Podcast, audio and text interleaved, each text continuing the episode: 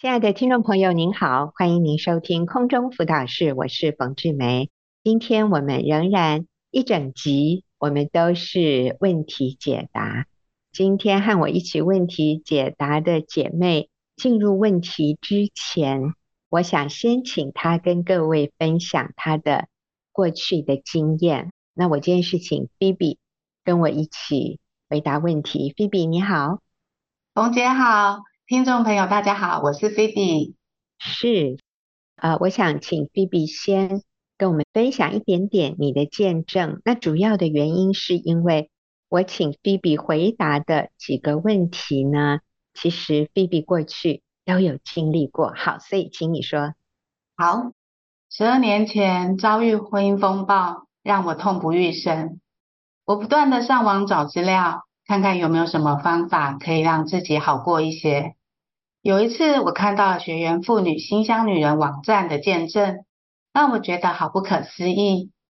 为什么这些妇女有着跟我类似的遭遇，但她们却能喜乐的过生活？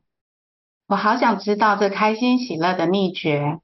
于是我参加了学员传道会的婚姻班，也加入了学员妇女小组。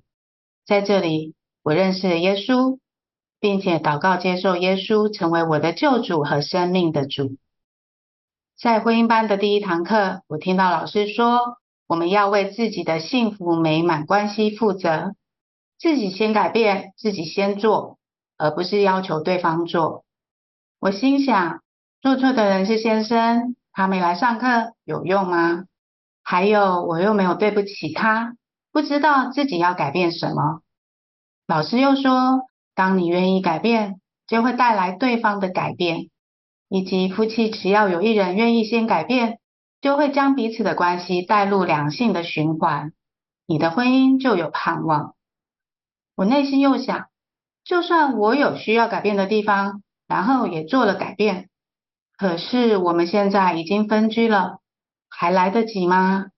我的婚姻还会有盼望吗？虽然有些疑惑。不过，我还是带着一丝丝的希望，继续认真听课、做笔记。透过课程，让我看到自己的问题。我发现，原来自己比先生错的更多。骄纵大女人的我，总要先生听从我的，凡事都是我说了算。而且，自从有了孩子之后，我总是以孩子的需求为优先。例如，先生想吃卤肉饭。但儿子却想吃意大利面，那我就会跟先生说：“儿子想吃意大利面，我们就去吃意大利面吧。”我完全不重视先生，也不在乎他的感受。还有，我总是用批评指教的方式来对待先生，常常挑剔他，对他有意见。但真理的教导是：先生是家里的头，妻子要敬重顺服丈夫。看重他的需要，以他为优先，而且要赞美、肯定、鼓励和仰慕他。我边上课边流泪，后悔错待先生。我也向神祷告，请他给我机会重建爱的家园。于是我鼓起勇气写简讯向先生道歉，说：“我过去不懂得敬重你，对不起，请你原谅我。让我们重新开始好吗？”但是只得到先生冷淡的回复我说：“我们之间回不去了，就不再回应我了。”面对先生的不回应，虽令我伤心难过，不过因着持续委身在小组里学习，以及跟神建立亲密的关系，渐渐的我可以选择不受伤，持续寄爱的简讯给先生，且努力的修复关系。两年半之后，我们一家团圆了。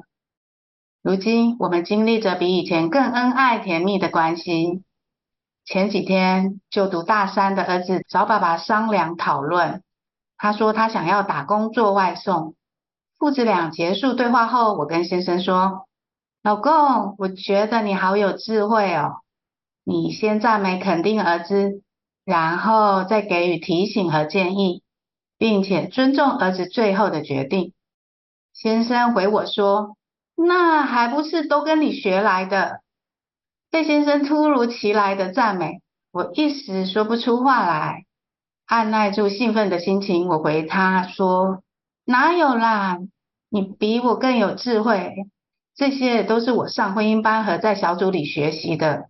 你没上课，也没参加小组，但你竟然可以做这么好。”就这样，我赞美他，他归功于我，我们逗得彼此开怀大笑。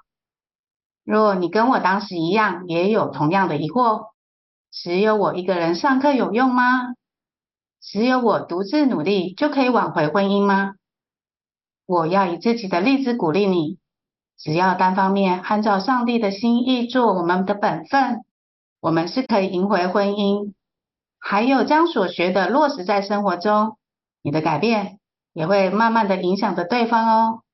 真的耶。我觉得从一开始你愿意改变自己，发简讯啊，跟他道歉啊，放低姿态，请他再给你机会，你们可以重新开始，他都已读不回，或者冷冷的说我们的关系不可能回到过去了，然后就不再回应你。可是菲比，你那时候没有放弃，你就是认定一件事。就是只要单方面的努力，只要我做我该做的，那就是给对方多一点时间，我们的关系会被带入那个良性循环。我觉得坚持好重要。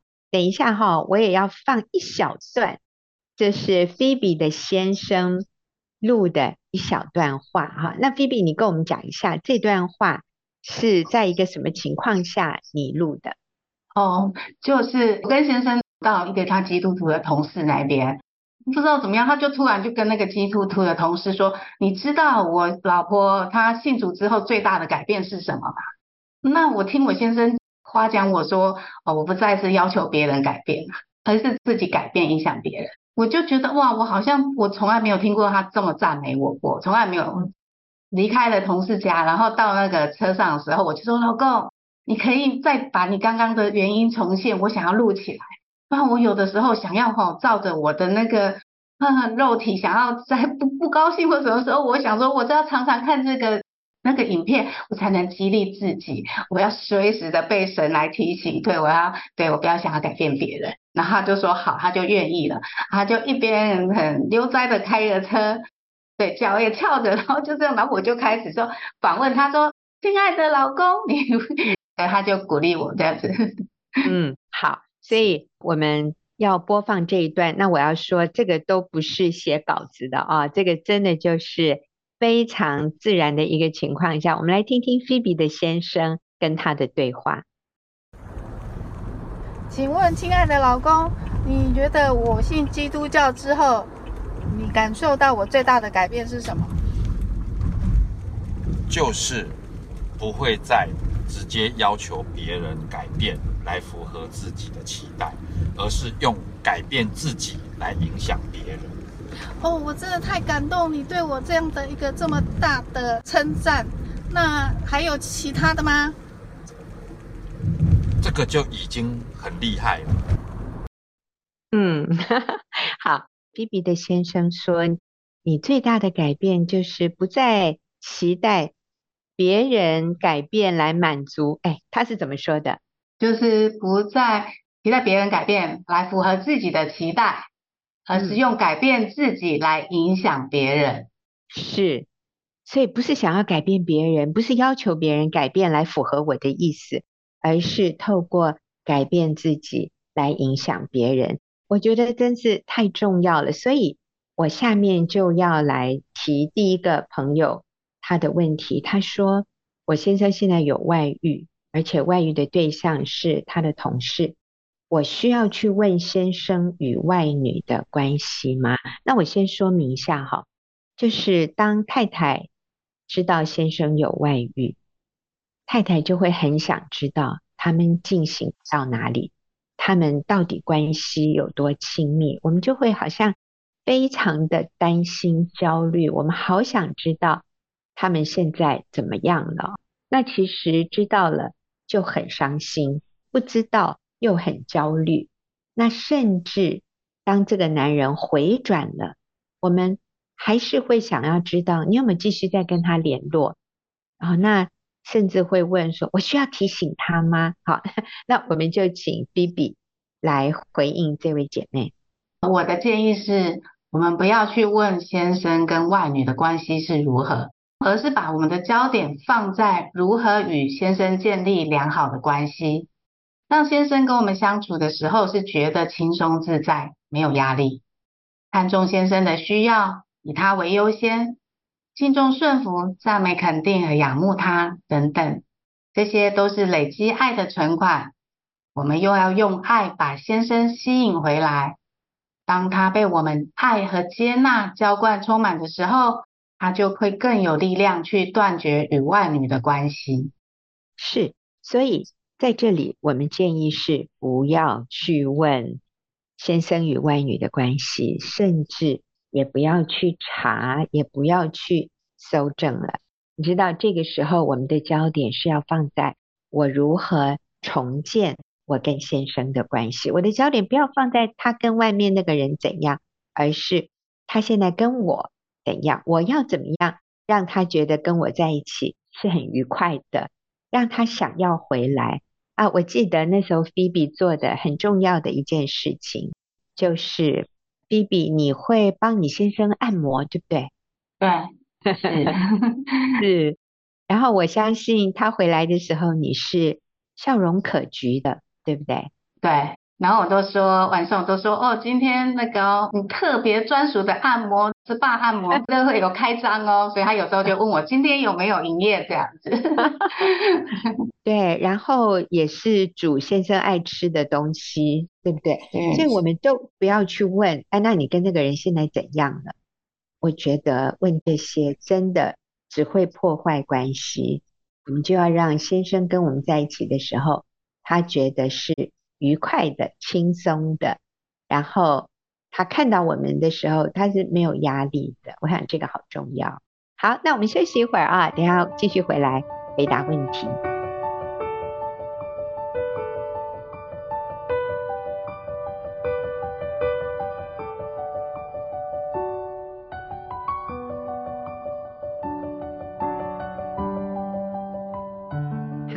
接着下面一题啊，就是啊，有一位姐妹她问如何与未信主的丈夫沟通？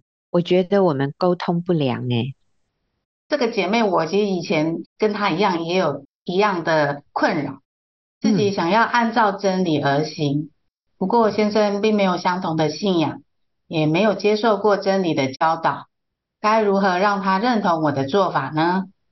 但婚姻班老师说。当你愿意先改变，就会带来对方的改变。我学习按照上课中所教导的真理落实在生活中，改变自己，也学习不用真理来规范教导先生，甚至还想要改变他。这些真理我们就是为自己而听的，拿来自己遵行的。保持着我不能改变别人，只能改变自己的信念，跟先生相处愉快。轻松自在，而且啊，我发现先生也渐渐的被我影响了。他会用神的话语来鼓励我。他说要我不要为儿子操心，相信神对儿子有最好的安排。我所做的也一点一滴的在影响着先生呢。嗯，我觉得好奇妙。先生没有信主，没有聚会，没有读圣经，他竟然可以用。神的真理来辅导你啊，或者是说 来安慰你，叫你不要为孩子担心，因为神对儿子有最好的安排。哇，他比你还有信心哎！对对，所以哈，我真的要跟听众朋友说，夫妻之间如果有问题，那我们第一个要来看的是我们两个人的关系如何。那这个关系哈，就是定义在什么呢？定义在我是不是接纳他，我是不是尊重他，我是不是欣赏他？你知道这个是关系的意思。如果我很对他不满，我很挑剔他，我很厌恶他，或者我很轻看他，那就算有相同的信仰，你们生活在一起也很痛苦的，对方也会想逃走的。所以我想，我们不要把焦点放在他有没有信主，他都不听我的。我想，我们这个焦点不是放在那里，而是放在我喜欢跟他在一起吗？他跟我在一起的时候觉得轻松吗？他跟我在一起的时候觉得很开心吗？我我觉得这个是关系的定义耶。所以你看，菲比先生也没有信主，可是他就是像他先生说的。你不再期待要改变我来满足你的想法，你不是想要改变我来满足你的期待，而是透过改变你自己来影响别人。然后先生发现说，这个实在太厉害了啊！好，那我们再来看下面一个问题。我先生常常说要和客户用餐，每一次都到半夜才回来，我就会冷战生闷气。我想胜过不要生气，可是不知道要如何胜过。所以菲比，我们也给她一点建议。哦，我觉得问这个问题的姐妹很棒，因为她知道说冷战生闷气不是解决的好方法，所以她想询问说要如何胜过。我想说，一般就是先生未归的时候，呃，做妻子的难免会担心啊，就是她担心他的安全，或担心他看不知道去哪里这样子哈。那我自己的例子是，当我担心的时候，我都学习用祷告交托，为对方祷告，也为自己祷告，求神保守我的心思意念。那我的建议是，当先生半夜回家时，我们热情的迎接他和服侍他，例如就是帮他做宵夜、放热水澡，还有帮他按摩等等，然后并谢谢他辛勤的工作。应酬到半夜真的是辛苦他了。至于担心先生去深色的场所，深色场所的不安全感，我们学习用祷告交托，鼓励你也跟神更深的连结，把我们的安全感是建立在神的身上，以及加入小组，让姐妹们用真理坚固扶持你，相信你的心会越来越安稳。先生看到老婆不再是跟他生闷气。或冷战，而是热烈的迎接他回家，还帮他按摩。那他可能以后应酬的时候都会急着想要回家。嗯，是，所以真的是透过祷告把这个忧虑卸给神。我们就说主啊，我把先生交给你了哈，所以先生怎么样，那我不能控制，那就不是我的事。那我的事呢？我的事就是当他回家的时候，我要。热情的迎接他和服侍他，为他做宵夜、放热水澡、帮他按摩，那这是我的事。甚至跟他说：“哇，应酬到半夜，你真是辛苦了，你知道吗？”他原来想的可能是被挨骂一顿，但是竟然还是被体谅的、被接纳的。我觉得他的心会自己有一点想愿意反省、愿意悔改，那个几率就提高了。好，那最后一题哈，我们也很快的，请菲比回答一下。请问要如何选择不受伤啊？好，当我认识神之后，确认自己在耶稣基督里的价值，知道自己是宝贵无价的，深深的感受到神无条件的爱，知道无论我处在什么情况，主都与我同在。当我有这样的确据，让我的心安稳。就有力量去面对所处的困难，学习用上帝的眼光看自己和别人，我就越来越能选择不受伤。嗯，所以这里的关键就是我确认我在基督耶稣里的价值。我在基督里我是宝贵无价的，所以我的价值不是先生来决定的，也不是我的孩子。表现啊，他表现的好不好，可以决定我的价值。我们太容易啊，透过别人的眼光来看自己的价值。那我要说，那真的就是起伏不定。而且别人心情好，别人愿意赏给我一个肯定哦，那好像我就不错。可是当别人心情不好，那一天他对我没有好脸色，那我就又落入谷底。这样的一种生活，非常的没有安全感，非常的辛苦的。所以，我们我们要改变，我们要从一个正确的眼光来看我们自己，就是上帝怎么看我？我在基督里，我是尊贵的无价之宝。当我这样看我自己的时候，我就能够稳定，而不受身边的人他们的眼光，或者他们的话语、他们的表情，或者他们的行为，我就不受他们的影响。那我里面是。稳定的这个非常重要。好，我们好，谢谢菲比啊啊，那我们休息一会儿啊，我们就继续回来啊，看其他的问题。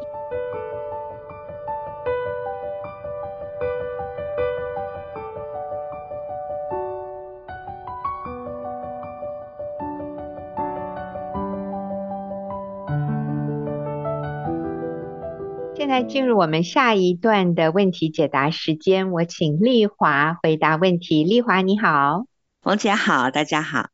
是，好，那我们来看，也是一位女士问的第一个问题是：现在我的女儿十一周岁，我还需要全职回家带小孩吗？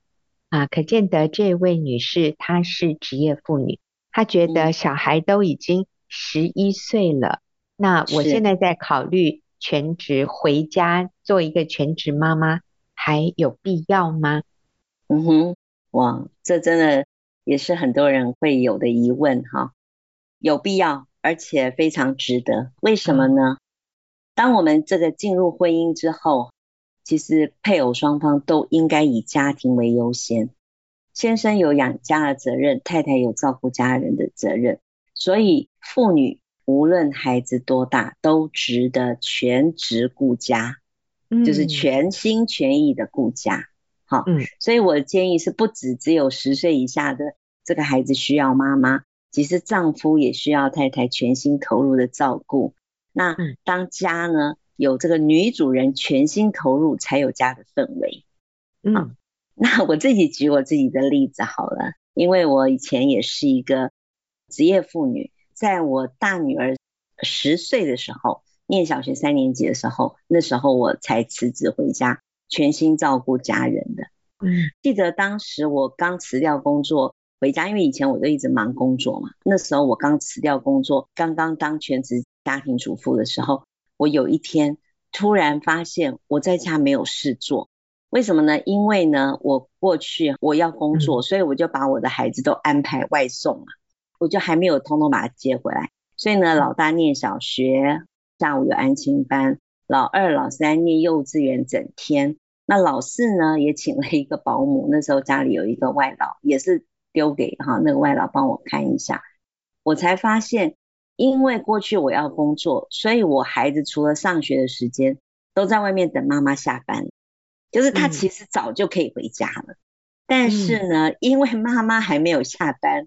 所以呢，他们就通通要在外面安亲班呐、啊、幼稚园呐、啊，甚至有的时候妈妈要加班，就放在奶奶家、爷爷家。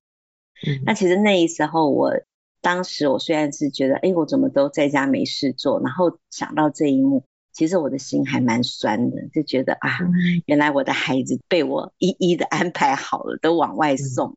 所以我那时候才真的感觉到我的孩子，哇，真的因为我的关系，他们都在外面流浪。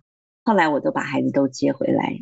当我真的把他们通通接回来，就是我全心全意在家的时候，那个老大中午放学就可以回家，老二、老三也不用整天去幼儿园哈，因为他们那时候去半天。后来我们都觉得连幼儿园太小都不用去，自己在家就可以自己带。嗯、那那时候是因为他们有念半天，也不用整天，就半天可能去玩一下，让他玩一下，然后呢，我们就中午就可以接回来吃饭睡觉。那小儿子更是，就是我就一直把他带在身边。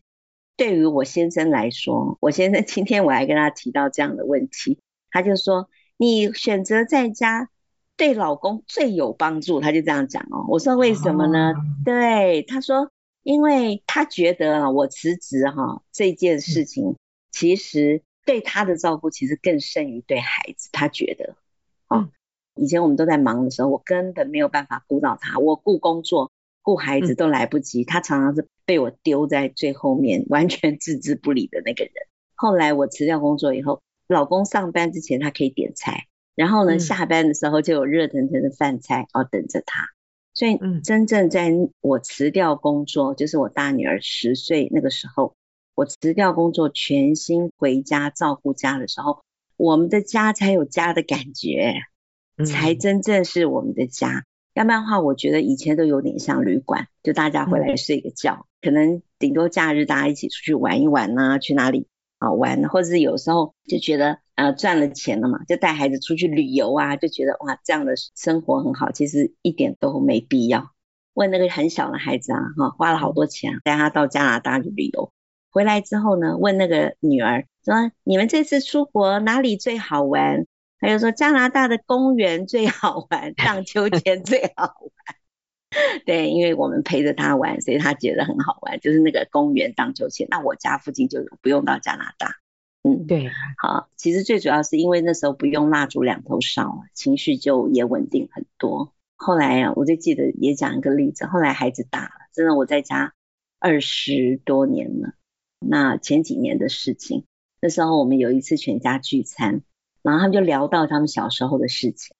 大女儿就说，以前呢，她都要上安亲班，她考不好的时候啊，妈妈还会处罚她，哦，少一分打一下那个时候。然后小女儿也说啊，啊妈妈这个也怎么处罚她？他们就在那好像在开玩笑这样，好像在讲他们小时候的故事。我小的儿子就很纳闷说，我怎么都不知道，我怎么都没有这种感觉，我都没有去过安亲班。他就这样讲。然后他两个姐姐就说，你没有去安亲班，那是你很幸福，你不用去，妈妈都天天在家陪你这样子。后来我那时候啊一听，其实虽然是大家。好像聊着小时候的事情，但是我真的是为我那时候啊工作忙碌，蜡烛两头烧，情绪非常不稳定，伤害了小孩，我为这件事情跟他们再道一次歉。我以前跟他们道过歉了，嗯、但是我那时候就觉得啊，既然他们已经讲到这了，我就拿起我手上的杯子，就跟孩子他们说，妈妈要再一次的给你们道歉，为我过去啊因为忙碌、情绪不稳而处罚你们道歉，请原谅我。哎，我只是这样说，没想到我那个大女儿真的就头轻轻的撇过去，嗯、我都知道她在擦眼泪。对，哇，嗯，所以我是从三十八岁开始辞职，全心照顾家的。我觉得那个真的是我一生做过最好，而且也最有价值的决定。所以鼓励这位提问的人，值得，值得回家全心照顾家。阿门。那丽华，你有一节经文要在这边提出来的。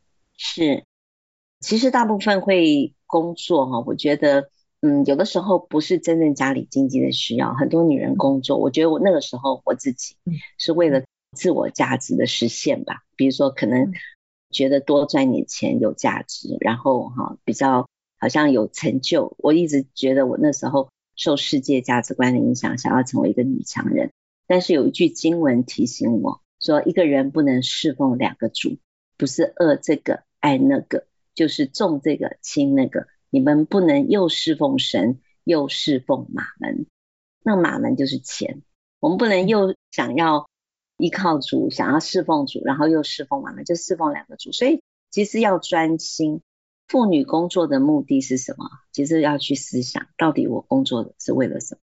那以前曾经也有一句话我谨记在心，说成功的事业无法取代失败的家庭。那如果因为我事业成功而牺牲了我的家庭，我真的会遗憾一生。所以感谢主，我选择了一条以家庭为优先最正确的路。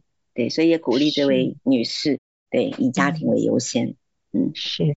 那我觉得刚才丽华跟我们分享的这段经文非常非常里面有重要的真理。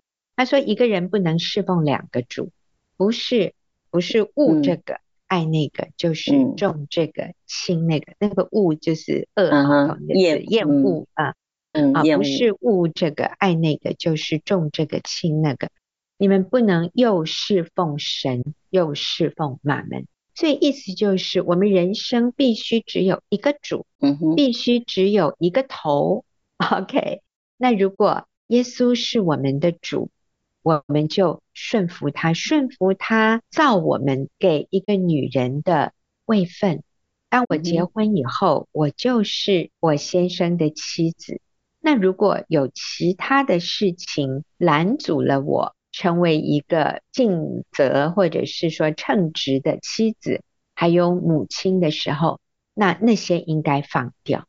那我们发现你在外面工作一天八小时，其实不是八小时而已，还有前面的交通，后面回来你需要重新我们叫做 unwind，就是把那个很紧绷的发条让它慢慢放松。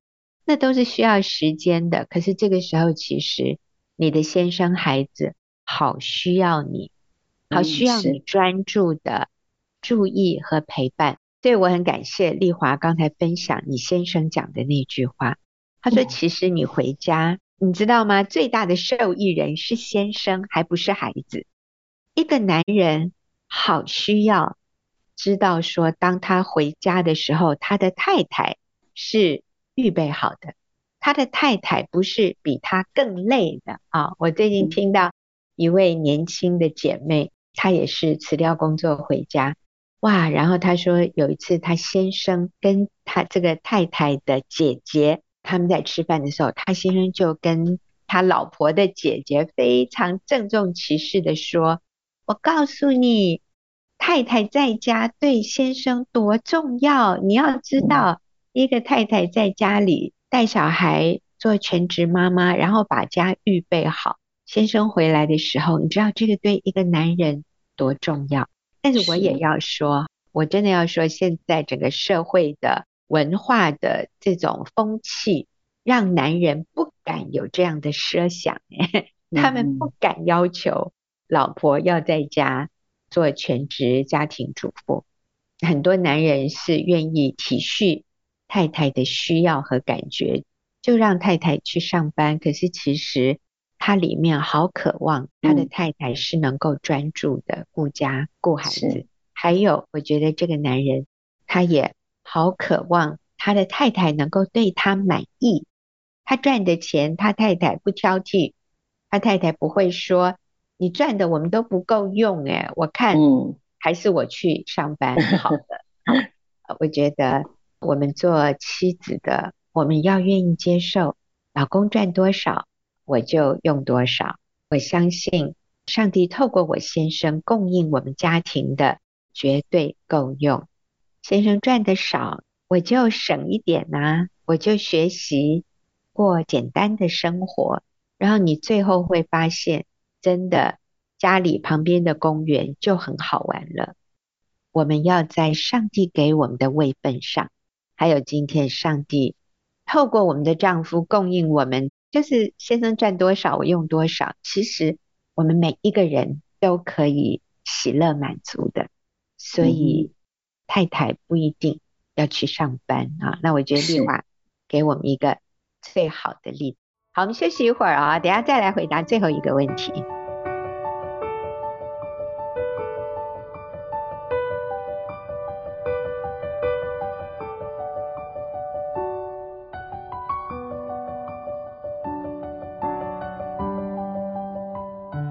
我们来看今天最后一个问题啊，也是一位姐妹提的。她说：“我很胖，经常被老公嫌弃，越想瘦越瘦不下来。请问老师有办法吗？”好，丽华，我们来鼓励安慰她。我也好想知道怎么瘦下来啊！这个过胖的影响哦，的确很影响健康。如果以这个健康的角度来考量的话，如果过胖还是要减重的。我其实就是过胖，所以呢，哎，血压高、体脂高，都要用药来控制啊。医生告诉我说，唯一让我可以减药的方式就是减重。所以呢，我真的有一个很大的感慨，就是吃进去很容易哦，但是要减脂真的很难 很难，所以真的需要毅力。但是呢，无论胖瘦，其实不影响我们的价值。可能这个姐妹长得。好，跟我一样胖胖的，但是呢，我要跟这个女士讲，不论你胖胖的、瘦瘦的，都不影响你的价值。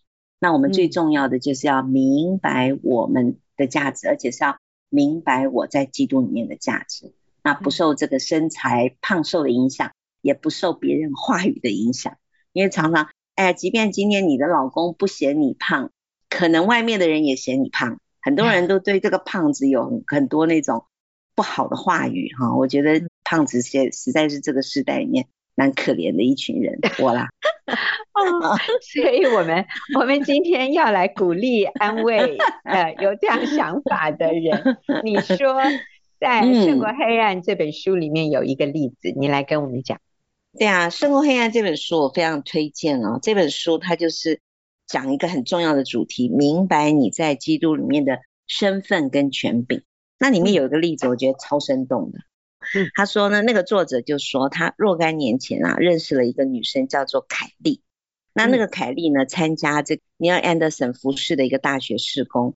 尼尔安德森说，从外表跟物质的角度看来，凯莉都算不上一个有条件。那为什么呢？她的身材矮胖，样子也不漂亮。那她的父亲呢，是个遗弃家庭的流浪汉。他的母亲要做两份杂工，才可以维持生计。那他的哥哥呢，还是一名吸毒者，所以常常不在家里。那所以尼尔安德森说，他起先认识这个凯莉的时候，也认为啊，像他这样的人，注定没有人追求。在那个看重外貌和物质成功的大学生活圈里面。他也不以为他能够跟别人竞争，然而他说出乎尼尔安德森的意料哦，他说我发觉那个团体里的每一个人都喜欢凯莉，而且都爱跟他在一起。最后呢，她还甚至嫁给了他们系上最好的一个男生。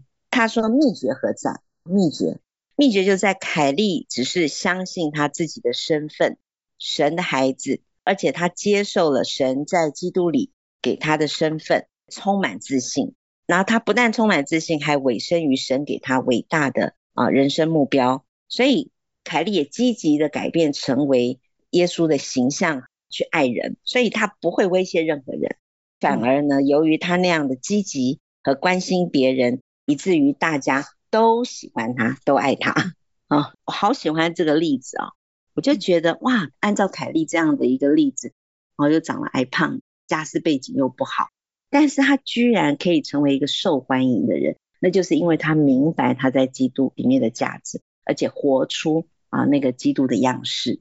所以我就觉得，嗯，不论胖瘦没有关系的，对，因为有时候真的有时候你怎么减也减不瘦不下来啊，是不是？真的很难。好，我也了解。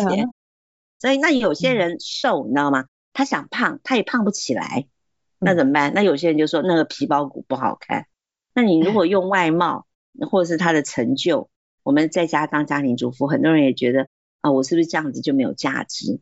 如果用这些外在的来衡量我们，我会没有自信，而且我也很受别人的话影响，随时别人讲一句话，我就已经好敏感的就就倒地了。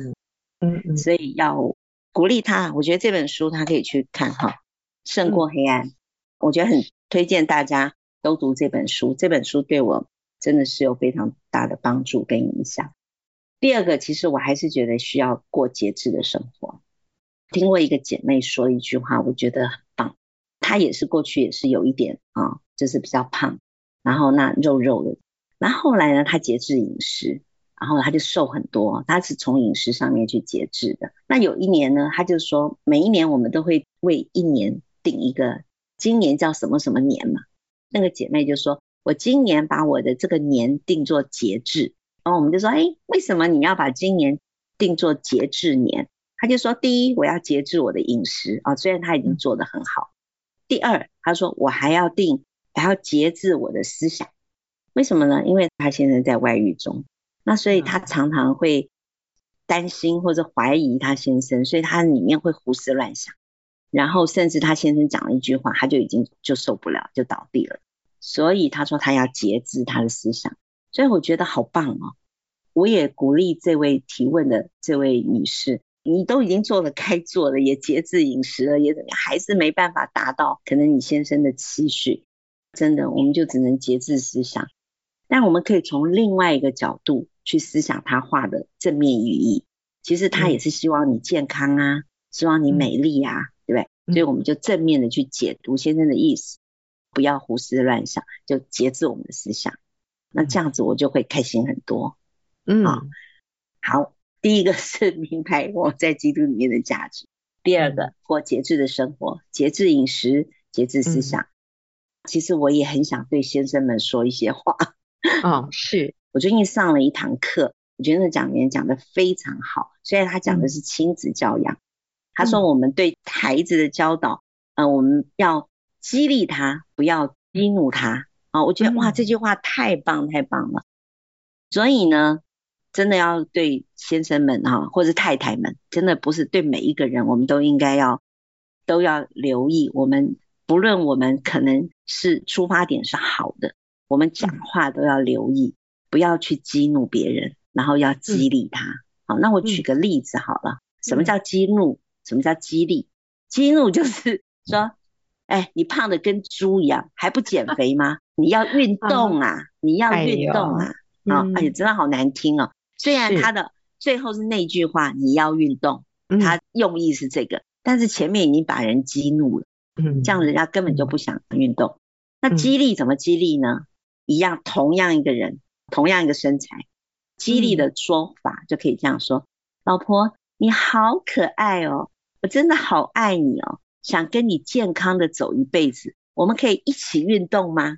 哎，结尾都在运动，但是。话语不同，一个是激怒，一个是激励，所以呢，我们真的要学习如何讲激励的话，而不是讲激怒的话。是，真的是这样子。前天有一个弟兄啊，就问了一个问我先生，嗯、他说：“嗯、哎呀，我太太最近给我一张考卷啊，我们散步的时候，嗯、我太太就问我说：‘你当年为什么娶我啊？’”这个先生就说：“哦，这一题我已经预备好答案了，所以我就立刻 给我太太答案说，因为你长得很漂亮啊，我就是贪美色啊，所以就娶了你啊。”那他老婆就给他第二个问题，他说：“可是我现在老了，没有以前美了，那怎么办？” 这个先生立刻脑筋一片空白，他就想说：“惨了，我没有预备好这一题的答案。”他就没有回答太太，然后就赶快。来问李哥，他说：“李哥，这个我我应该怎么回答啊？”太太说：“我现在已经老了，没有以前美了，嗯、那怎么办？”嗯、那李哥，我先生就跟他说：“嗯、哦，那你就要跟你太太说，在我眼中，你的美永远不褪色的。所以不管你太太多老啊，就是她在你眼中，情人眼里出西施，你就说她美。”你知道吗？有些男人就说：“哎呀，我不能这样昧着良心讲话。”嗯，那你知道我先生怎么说吗？他说：“嗯、你说你太太不美，你说她丑，你才是昧着良心嘞。因为你把她娶过来，你就要肯定她、疼爱她，你不能讲伤害她的话。”所以，当你说你太太，你嫌她太胖，她不够漂亮，嗯、你这才是违背良心的话。呃，没错，就是我们激励，嗯、我们不要激怒。然后，姐妹，我们就按照我们所能的来减肥。但是，我想最重要的是看到你在基督里是有价值的。嗯哼，那其实最后我也要用丽华好可爱的例子哦。丽华以前都跟我们说，她说我妈妈哦，从小就说我很漂亮，嗯、然后说我很瘦。那因为丽华小时候是很瘦的啊、嗯哦，我们真的看过她的结婚照，她超瘦的。她说，所以我内心的认知就是我是很瘦的，嗯、虽然我外面胖，可是我里面是很瘦的。所以，真的，我觉得一个人的自我形象，你怎么看你自己，是你的一个决定。嗯、我觉得胖瘦是其次，但是知道自己是宝贵的，自己是尊贵的，我觉得这是最重要。啊，我觉得丽华就跟那个《胜过黑暗》里面的那个 凯莉一样，就说 你真的是受欢迎的人，你在哪里别人都喜欢。对呀。别人都 喜欢跟你聊天，跟你靠近，因为丽华里面是开心的。我觉得这个好重要，所以姐妹，嗯、我们就学习一起来靠主喜乐，感谢神，天天以感谢为祭献给神，我们就会成为越来越可爱的女人呢、哦。好，那我们谢谢丽华，也谢谢听众朋友的收听，我们下个礼拜再会。